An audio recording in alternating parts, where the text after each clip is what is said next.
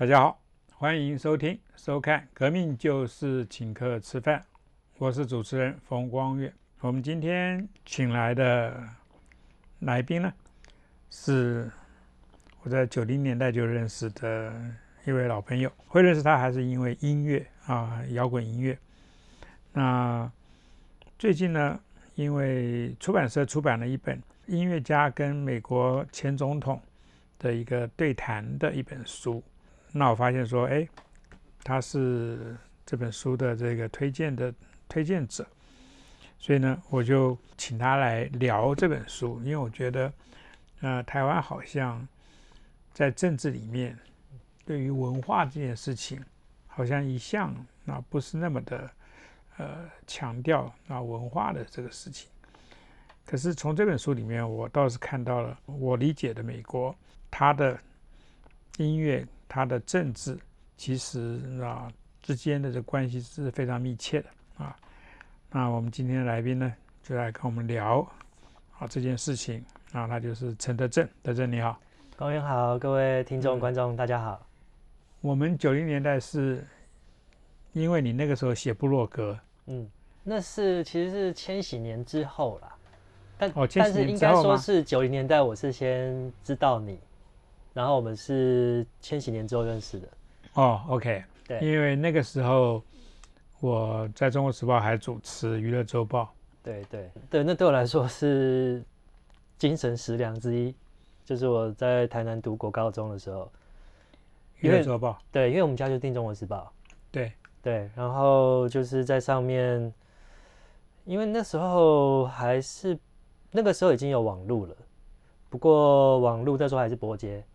OK，对，然后我们台南的这些关于文化的东西也比较，这种所谓的 outlet 也比较少，所以就是看，比如说那时候看影响杂志啊，那个电影的，然后音乐就是非古典嘛，然后报纸就是娱乐周报，就那时候对我来说是蛮具启发性的。然后后来我去纽约读研究所，然后那时候开始写部落格嘛，然后你你可能是那时候看过我的部落格，对对对。对，然后我回台湾就反正就经过朋友介绍就认识。其实我会注意到你，因为你是一个大量在写音乐会的，嗯，一个部落格的写手。对，那时候你在纽约嘛？对，对不对？然后我就特别发现你去听的一些音乐会，就比较是属于前卫一点的这些音乐会。嗯，那我就很感兴趣，然后。后来你回台湾的时候，我记得我就开始找你写东西，嗯，对不对？然后就变成一个比较固定的一个一个合作的这个关系，嗯。然后你就出了一大堆的书，四本啊，没有一大堆，没有以以你这个年纪出四本就可以叫做一大堆，还可以，还还可以，还可以。然后主要都是在讲呃这个摇滚的事情，嗯嗯。所以这本书是，就是说生于美国啊，奥巴马跟 Springsteen，嗯，啊聊这个新美国梦，对，啊这本书，这本书当然就是这个二零二零年之后的，就是这两个人，嗯，啊其实对我们两个来讲，嗯，这两个人都是耳熟能详的人物，是。啊，你对奥巴马。以前也应该很熟嘛，对不对？嗯，你在美国的时候，奥巴马那个时候进去了没有？我其实今天本来想要穿他的 T 恤来，后来发现好像被我扔了。但不是我不喜欢他，是太旧，因为那是件白色的 T 恤。OK，我是在美国是断断续续是从二零零三待到零七，嗯，然后他就是二零零七年底开始投入总统选举嘛，所以我刚好错过他的那个年代。就是我在纽约那几年是小布希，嗯哼。的阶段，OK，对，所以那时候我也因为那时候有战争嘛，就当当然美国一直有战争啊，所以那时候我也到曼哈顿去去参加过反战游行什么的。那个时候他刚出来，就是欧妈妈刚出来的时候，其实大家都很期待一个新的人物，而且他那时候才不到五十岁，就四十七岁，然后他是联邦参议员，大概第一届还当不到一半，然后因为他在民主党的代代表大会上发表演说，然后就震惊震惊全美吧。然后就是美国的自由派民主党就好像看到一个有点像救世主的人物，他的各种演说啊，然后各种在竞选活动中的，就是我都蛮关切的。那当然，他后来第一任是 In McCain 嘛，是吧？应该是第一任是 In McCain，然后后来就他就变美国总统这样子。那他当然这个他这八年当然大家会有不同的评价啦，不过因为。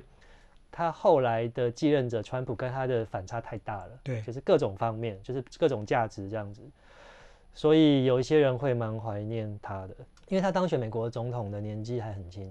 就他卸任后其实也还不到六十岁，哦，那现在拜登都已经快八十了嘛，对，就他其实还是一个很年轻的人这样，然后他在全球有声望，所以他其实呃回归平民生活，搬离白宫之后，他还是很多行动哦。然后可能想要呃介入社会啊，或者是继续发挥他的影响力，那他就成立一个叫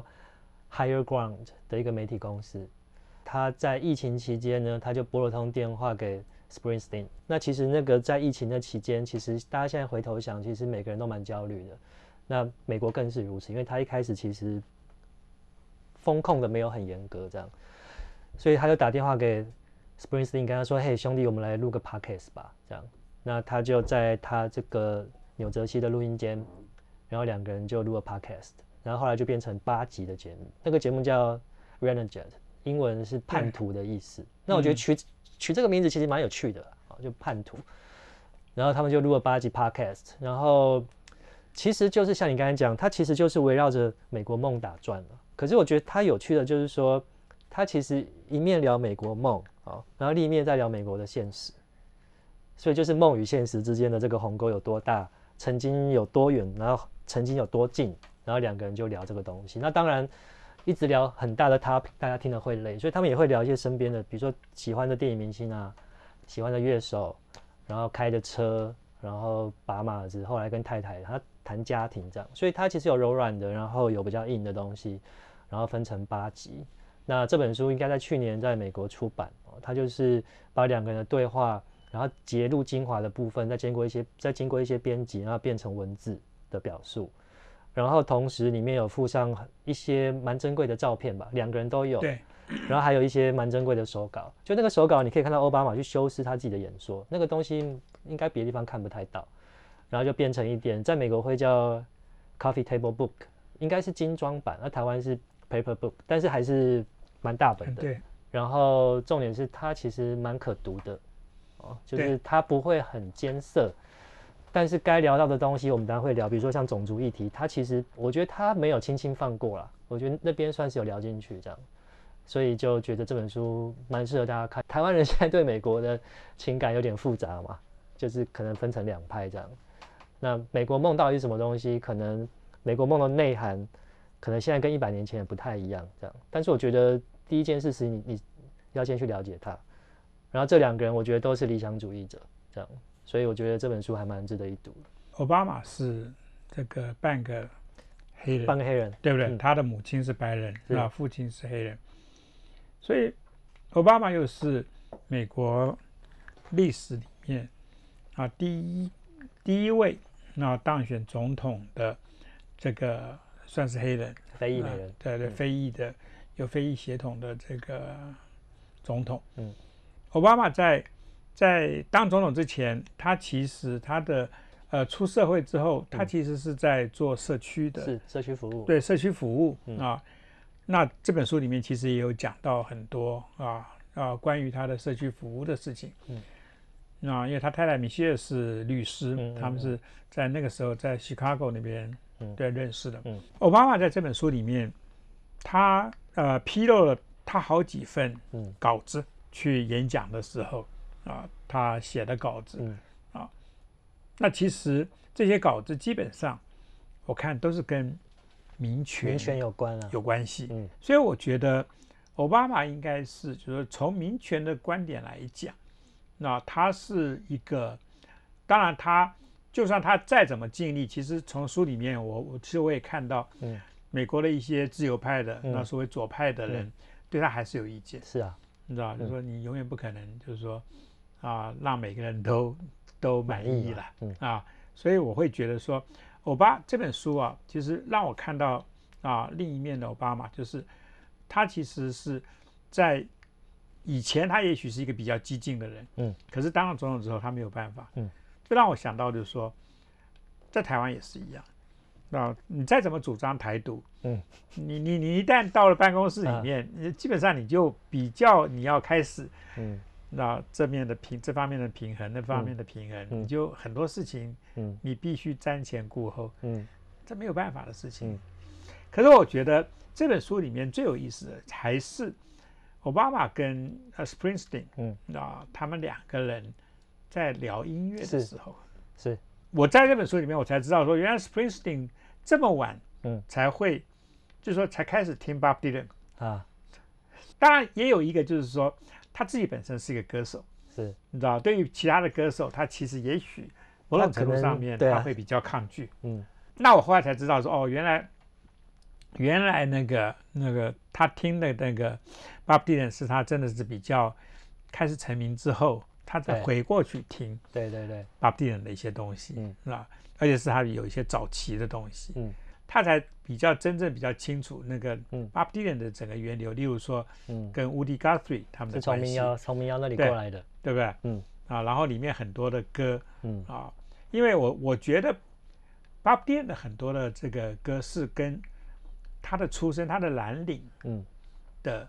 这个这个这个背景是有嗯。关系的。啊，不，我说那个 Springsteen，Springsteen 嘛，Springsteen，他们他们的 Springsteen，他们的背光讲错，对对，他们背光不 Springsteen 太一样，对对对对。嗯，那比较从那 Springsteen 从比较从蓝领，是，而 Bob Dylan 其实是一个就是一个诗人，他就是一个浪漫。我看他早期就就就挺浪漫，他当然也着重，例如嗯。说美国的这些社会问题，嗯，对一些很多的 issues，嗯。可是相较于 Springsteen，嗯 Dylan 是真的比较 romantic 一一点的，讲很多这个诗意一点。其实 Bob Dylan 他的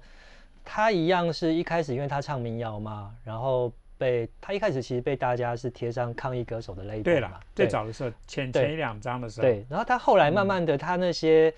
其实他还是非常关照这种所谓社会现实，但是他的语气跟文字常常会有一种超现实的感觉，一种比较嗯。surreal 的感觉。可是 Springsteen 他就是很蓝领，他就是常常用我是第一人称的叙述，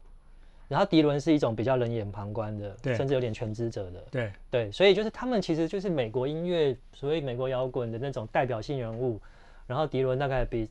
The Boss 就是 Springsteen 大概大个七八岁了。其实其实七八岁是其实是还蛮多的，就是以出道来讲，比如说嗯二十三跟三十岁，其实是差蛮多的。对然后在这本书中，或者在 Podcast 里面，其实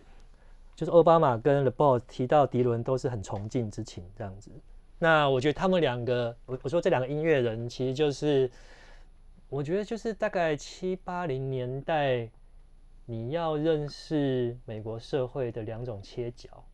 哦，就是他们的音乐都很精彩，然后可是他们的叙事的观点跟他们把自己放在那个美国社会中的位置就不太一样。对对，所以这个是很有趣的。然后再讲回奥巴马，就是其实我觉得我们会喜欢他，我觉得其实不只是政治，因为其实我们是台湾人嘛，我们也没有像像我也没有办法去投美国总统，可那时候会被他吸引，就是觉得说他喜欢的一些 东西都跟我可以有对话，比如说他很喜欢打篮球，嗯。然后他是真心喜欢看 NBA 什么的，然后他真心喜欢听音乐，所以他每年都会公布自己的歌单。哦。然后其实这本书中甚至还有收录，就是他主政八年在白宫期间每一场音乐会的来宾名单，就是他请了多少音乐人去白这个宫。很重要。对，然后他比如对说请熊白啊，请嗯米克杰克，但其实是某一种品味啦。对然后也象征着就是说他喜欢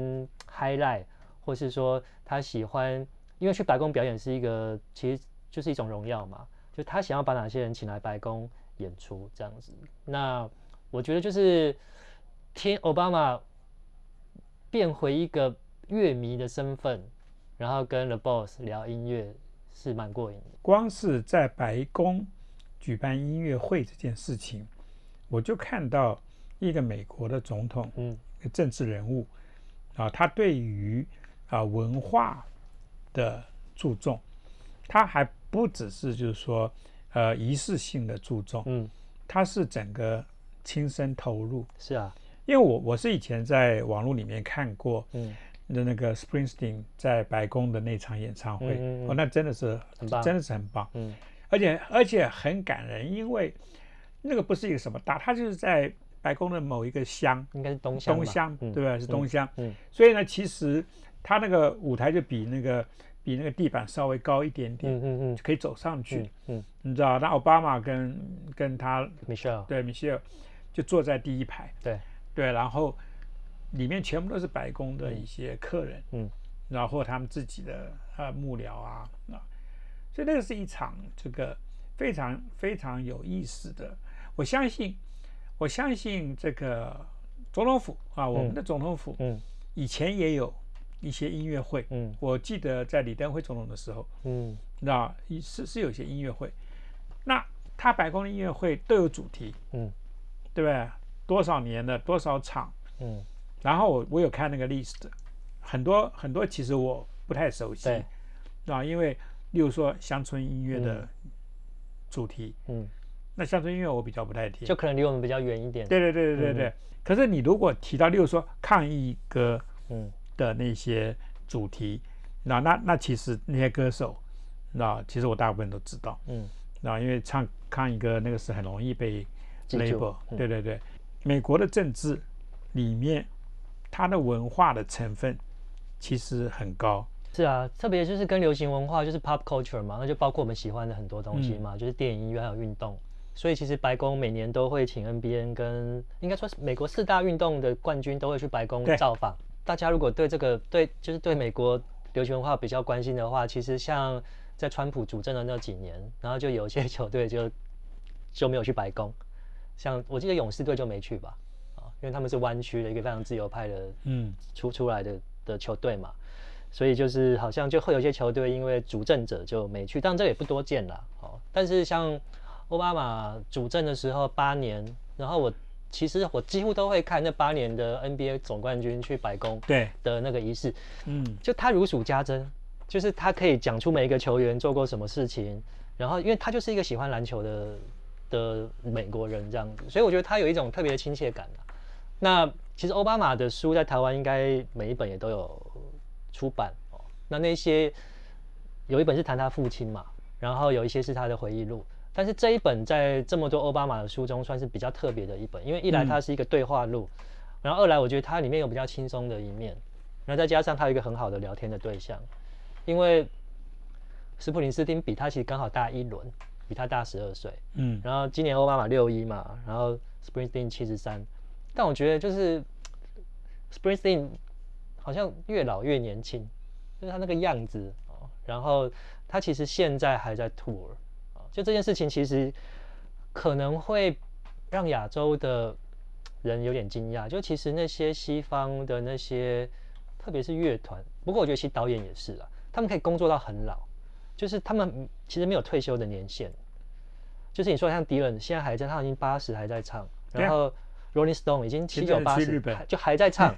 然后 The Boss 七十三，他每个晚上的演唱会都还是要唱三个小时啊。嗯，然后他的东街乐团其实都跟他一样大嘛，他太太 Patty 应该也快七十了，然后那个乐团那个 band 就是平均年龄应该也七十，可是就是每个每个晚上还是要摇滚三个小时，因为他的演唱会是以很长著名的，嗯这样子，因为我们也要步入一个高龄化社会嘛，就是其实蛮值得我们借鉴的啦，就是这种工作者，他特别在这些文化岗位上，他其实他只要有那个动动能，然后他还有话想讲话，其实他们可以一直跟那个社会产生一些互动。奥巴马就跟 Springsteen 讨论哪些是最棒的嗯抗议歌。嗯嗯嗯，他们的最棒的抗议歌，因为他们身在，身为美国人嗯所以他们是真的，呃，而且他们两个都是在做社会运动，嗯一个是做政治方面的社会运动，一个嗯是从音音乐着手在做一些社会运动。嗯所以他们选的歌，我相信台湾的歌迷如果知道的话会，会会很惊讶。例如说，他们会选 Sex Pistol，嗯，选英国的，对，性手枪嗯啊，他的音乐。他们有选 Public Enemy，Public Enemy 嗯。因为这个团我不是那么熟，是嘻哈的，对对对对，嘻哈，对对，所以我我想就是说他们会选全民公敌，嗯。那个也是理所当然，虽然我不是很熟，嗯，然后他们有选那个那个 Maggie's Farm 嗯 Dylan 的歌，拉链，嗯。因为我对于他们的那个那个背景，嗯。那当然不像不像不像也许一些研究嗯。真的音乐社会学的人，嗯。知道也许比较知道，然后他们为什么，例如说他们为什么选 Sam Cooke 的歌，嗯。那我后来去听了 Sam Cooke 这条歌，那个那个其实我们都很熟悉了嗯嗯。啊，只是只是我们不知道说放在他的那个大的架构里面，那个社会的，尤其是呃六零年代，嗯，那整个啊、美国的那个黑白平权是，的那个整个过程里面，啊，例如说这本书里面有摆摆了一篇特别的文章，黑白平权的过程里面嗯有有一些非常啊这个历史性的时刻，嗯，五十周年，嗯，那那刚好奥巴马就去那个地方，就是那个桥嘛，对，就是那个桥，嗯公平的这个那个就学机会啊，投票权，对对嗯对，公平的这个投票啊，公平的这个搭 bus 啊，嗯。那有关于这个六零年代美国黑白平权运动里面最重要的一些项目，嗯对不对？那其实那就是就那座桥其实是那五十周年的时候，呃，奥巴马也把他在他那时候刚好在白宫当就是等于那他的工作，嗯，他不但他工作上面他必须去，他个人的情感嗯上面他也必须去，嗯对不对？所以所以那篇那篇的那个那个总统的那个致辞，嗯然后还把它摆进来，对，那那我要觉得说，这个就是啊这本书好看的地方，嗯因为有很多历史的文件，嗯。这些文件让你看到啊，虽然你没有经过那个年代，嗯。可是你就知道说，好，为什么美国作为一个民主国家，嗯。你知道他啊主张这么多的事情，嗯。你知道，然后每一件事情到了多年之后，其实他们都能够回溯过去，对，重新去彰显当初为什么呃前辈的这个这个运动者，啊，他们必须要去做那些事情，他们做了哪些牺牲，啊，他们做了哪些贡献，嗯。然后多年之后，啊后辈啊必须去一定要在那个地方，啊有有一个纪念性的这个演讲，嗯啊有个纪念性的聚会，因为这个是对于前辈这个民权工作者的一个最基本的礼貌，最基本的一个敬意。嗯，其实奥巴马他常常会提到说，其实没有当初那些民权斗士的努力，就不会有后来他当总统这件事情。对啊，对，所以他其实非常感念，就是他那些先行者。然后，其实美国的立国精神，就是其中一项很重要就是人皆生而平等嘛。对，这个东西是奥巴马演说最常提到的，他会用不同的方法来讲这句话，哦就是 We are created equal。然后重点不是我们的肤色，然后不是我们的宗教信仰，不是性别认同。这个东西我觉得其实是很动人的，因为它很普世性，就它很普世性，就不管你是在哪个国家，然后你就是你会被那种东西呼唤到，就是说哇，一个公平竞争的一个大地，好像很值得向往，所以才会有那么多移民前赴后继的到美国去，然后想要去寻找他们心中的美国梦嘛。那其实今年奥斯卡也是从杨紫琼到关继威都是嘛，他们都是打拼了很久，然后在今年得到一个非常高的认证的成就。然后他们两个在，我记得他们在谢词中都有几乎都有提到“美国梦”这三个字。哦对对，所以就是这件事情，其实它还是在发生中。如果读者想要用一种比较轻松但又有深度的方式去修一门美国近代史的通识课的话，其实这本书翻一翻，我觉得会有收获很多。对，因为 Springsteen 他就是战后婴儿潮那一代，他应该是一九四九年出生的，所以他刚好就跟我们喜欢的那个年代的文化人一样，他在六零年代经历了他的青春期嘛。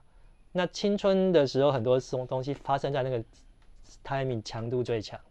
然后刚好他们就经过一个风起云涌的，呃，要反战，然后性别平权、投票权，很多我们现在视为理所当然的东西，在那那个时候其实并不是理所当然的。啊，一开始投票的，一开始美国有投票有投票权的，虽然他们说我们生而平等啊，可是那个平等也是一步一步慢慢实现。我我我觉得这可以呼应到，就是很多政治工作或者什么工作，你可能是要一步一步往那个地方接近，然后没有办法一触可及。然后你甚至如果说你要从事政治的话，你可能也许先要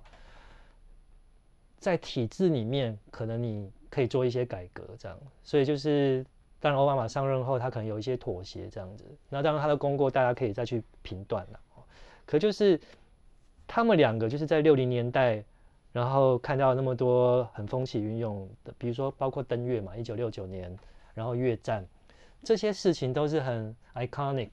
在他们记忆中无法抹灭的。那象棋那个时候我都还没有出生，可是我听经历过那个时代的人讲那些事情，会知道说哇，这是一件很重要的事情。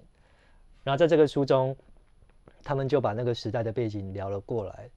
然后让我们好像也可以。理解就是说，是什么形塑了他们，对，然后让他们变成后来的他们。因为，因为其实没有人会一可能出生就说他想要当美国总统啦，或是选台湾总统。然后你说我出生想要当 rock star，就是这种梦都做得很大这样。可是他们其实就是一个人，他就喜欢做社区服务，然后一个人就是喜欢他出生在纽泽西的一个小镇，那边还不到一万人。所以他们说他们两个人，就是我觉得另外一个很有趣的观点，是我之前从来没有这样看过这个这两个人的，他们都觉得他们是某一种 outsider，是局外人，但是你很难想象美国总统跟摇滚巨星是局外人，可是看他们的论述，然后看他们的长成就是成长背景，就会觉得啊，原来是好像是局外人，然后特别是里面有一句话我觉得很动人，他就是说，就是因为那种被拿掉讲话的权利，你才会更想要讲话嘛。所以生长在小镇，然后跟一个是混血的小孩，他们也许童年在同才中都不是这么引领风骚的人物，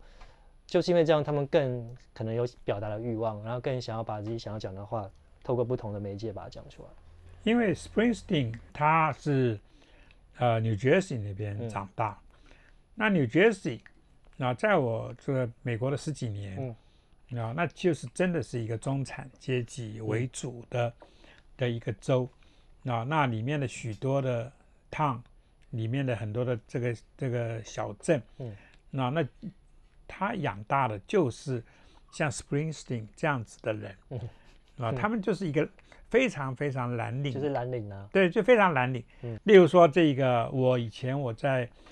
啊美国的时候，我的呃舅舅啊就住在纽约市。嗯。所以他们那个 town，，那例如说这个我的表弟，在他的八零年代，他就他们就是听 Springsteen，他们的英雄就是 Springsteen，local 就对。local boy，对对对，在 New Jersey 就是有几个，就就就是有几个小镇，是经常会被纽约人会嘲笑的，嗯，像什么 Newark 像这样子的一个非常这个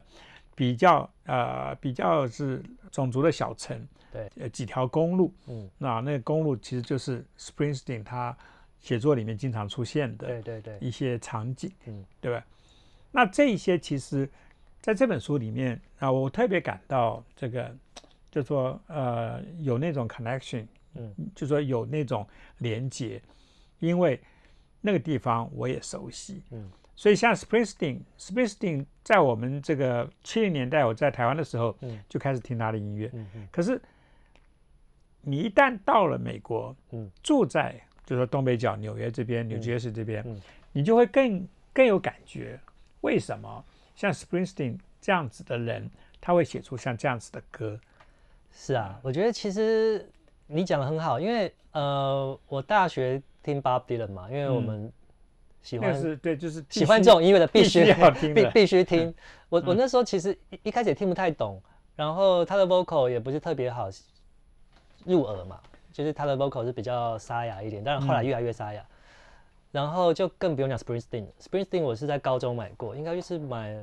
Born in the USA 嘛，就是看那个封面，就是他屁股那个一个牛仔裤。然后那时候拿回家听，其实也是那时候是八零年代啦。对，但但是我是九零年代买的，我是 OK 后就是买回他以前的专辑，对，然后那个时候那张专辑已经是经典了，就是侧标上就会写什么什么滚石百大什么的，然后就买回家听，然后其实也是觉得听得出来很热血激昂啊，但是在热血激昂之外，我不太懂那个脉络是什么，所以我听到就是表象的那个热血激昂，但是我不知道原来他是出生一个蓝领的，然后我那时候也还没有去过 New Jersey 嘛，那。讲到他们两个人的这种 outsider 性格，其实真的跟地缘上是有点关系。因为比如说，纽泽西跟纽约在旁边就是像小老弟这样子嘛，它比较，它甚至有点像卫星市政啦。因为我记得我在纽约那几年，会去 New Jersey 就两个原因，一个是去 Outlet 去买东西，嗯。一个是去看球赛，因为纽约巨人队的主场盖在 New Jersey，对。还有那个时候篮网队什么的，因为曼哈顿没有那么多地了，对，所以纽约很多职业运动的主场是在 New Jersey，我们就从 Polo Authority 搭巴士，然后下那个隧道，然后出去，然后很快就会到那个场馆，这样。那那个地方在地理上是属于纽泽西嘛？那所以他生长在这个地方，他也知道旁边是世界的首都，但是他在一个小镇，那个地方叫 Freehold 吧，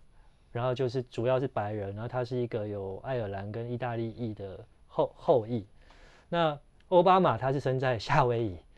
那更是那那个已经不在美国本土啦，哦，所以就是那个离美国的核心更远嘛。然后他又是一个，就他爸爸，如果我没有记错的话，他爸爸是夏威夷大学第一个非洲的学生，是从肯亚来的，对。对所以是第一个非洲学生。然后他妈是堪萨斯的白人女性嘛，对，然后他爸爸在奥巴马两岁的时候就离开他们了，所以奥巴马他其实在退役、呃不是退役，他在退休后，他有上过 Letterman 的节目，就 Letterman 在网飞有开一个叫下一位来宾嘛，对，然后奥巴马就是第一季第一集的来宾，所以你看他分量，他是他是美国总统，对不对？嗯。然后他就在节目中跟 Letterman 讲说：“我一生都在追逐我父亲的身影。”哦，那他在这个书中有一句话我非常喜欢，他说：“男人不是试着完成父亲的期待，就是重蹈父亲的覆辙啊。嗯” 好，好像每个男生好像就是只有这两种选择这样子。嗯那所以我觉得好像真是这样哎、因为他们两个后来都是很好的父亲。然后我看 Springsteen 在很多访问中都有说，他其实从小他他的小孩都不知道他爸是摇滚巨星，嗯就是不知道是有意或无意的啦。那可能他小孩是听别人的音乐，然后是后来一直发现爸爸在路上都被人家要签名，才知道哦，原来我爸这么这么厉害。嗯对，所以就是那种父亲情节。然后，因为我们每个人都有爸爸嘛，所以这本书用那个视角来谈，我觉得也是很有亲切感。我我我看到其中有一个章节，就是在讲奥巴马嗯。跟那个 Springsteen，嗯。他们在聊各自的家庭、各自的爱情，嗯。那然后再聊像你刚刚讲的爸爸的这个角色，嗯。啊，所以这个也许就是这本书里面比较所谓的软的那软的那个那个那个那个章节，真的是把那两两个父亲、两个两个这个丈夫，你知道，也许在互相比较，谁比较、爱小孩，谁比较爱太太，就是诸如像这样子的一个这个内容。所以我倒觉得说，这本书的整个的安排从，当然你是讲它是从八个 podcast 里面整个摘录出来，然后整理出来的一些内容。嗯那我倒觉得说，啊，这本书的这个这个原始的编辑啊，它在整个的设计上面，其实他非常理解这个市场。当你在今天在在编一本跟你知道软革命有关系的，你知道，因为美国的社会革命基本上是一个软革命，那它当然里面有很多硬的东西的，可是，在整个讲到革命这件事情的时候，因为我们讲到革命之后，会想到毛泽东那种嗯。杀人如麻的这种、这种东西，对不对？可是他们美国没有，嗯。美国当然也有一些冲突，这里面也讲到说，呃，前年那个那个黑人黑人的那个被白人警察那个、那个虐杀的那件事情，讲蛮多的。对对对，很多时候这个对他们来讲已经是不得了的事情。嗯那他们还真的应该要看看中国的革命是那个什么叫做革命，那个是、嗯你知道那个是六十天安门上面坦克车就这样子，那整个年过去了，那个叫做革命，你知道？所以对对于这个美国人来讲说啊，这个叫做革命嘛？例如说，其实这书里面有这个那个有一个章节，我觉得非常好笑的，就是讲 Springsteen，嗯，你知道在六八年的时候，他被征征兵，啊，征兵，你知道他被征兵，当然那个时候很紧张啊，他说我不想死，对，那刚好是越战的时候。对对对对。对，那个章节我就突然想到，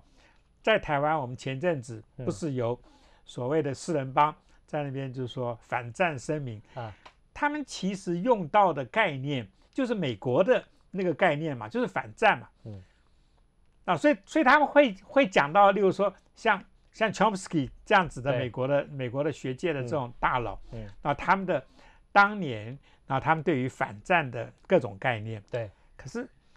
这个这个四人帮真的是个，就是说我真的是搞不懂他们。你们拿的你们拿的整个脉络是美国的脉络，你们来聊聊着干嘛呢？对不对？对，因为现在主客位置不同了，对呀、重点是这个。对啊嗯，那个时候我看到那边的时候，我就我就心里面就在笑，你知道？你看，连 Springsteen 当年为了要这个逃兵，那他们一直在讨论说我要装神经病呢，还是怎么样子，对不对？那个真的很有趣。然后最后发现说，你知道，他因为体检还是什么东西没有过，对不对？他他他被得验退我！记得克林顿是不是也逃兵啊？我相信当年这个年纪的人，在美国六那个零年代、时候自由七年派大概代，对啊，对都都不太想当兵啊。很多人其实其实他是呃逃到那个加拿大，到最后啊、等到越战结束再回美国。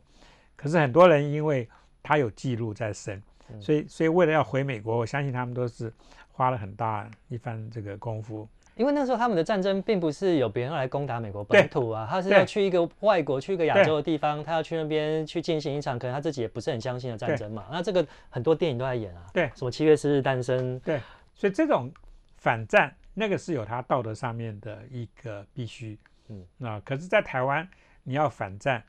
那你真的是要先练好，那膝盖那边要练硬一点。你真的跪下去的时候，你就确定你的膝盖不会破皮。那你要练好你的舌这个这个舌头的这个舔功，你知道？因为那如果那共产党来，你要怎么去舔共产党？那我觉得这个是反战台湾反战四人帮以及其他，我那个好像有五十五个人吧，加起来好像是五十九个人。这五十九个人，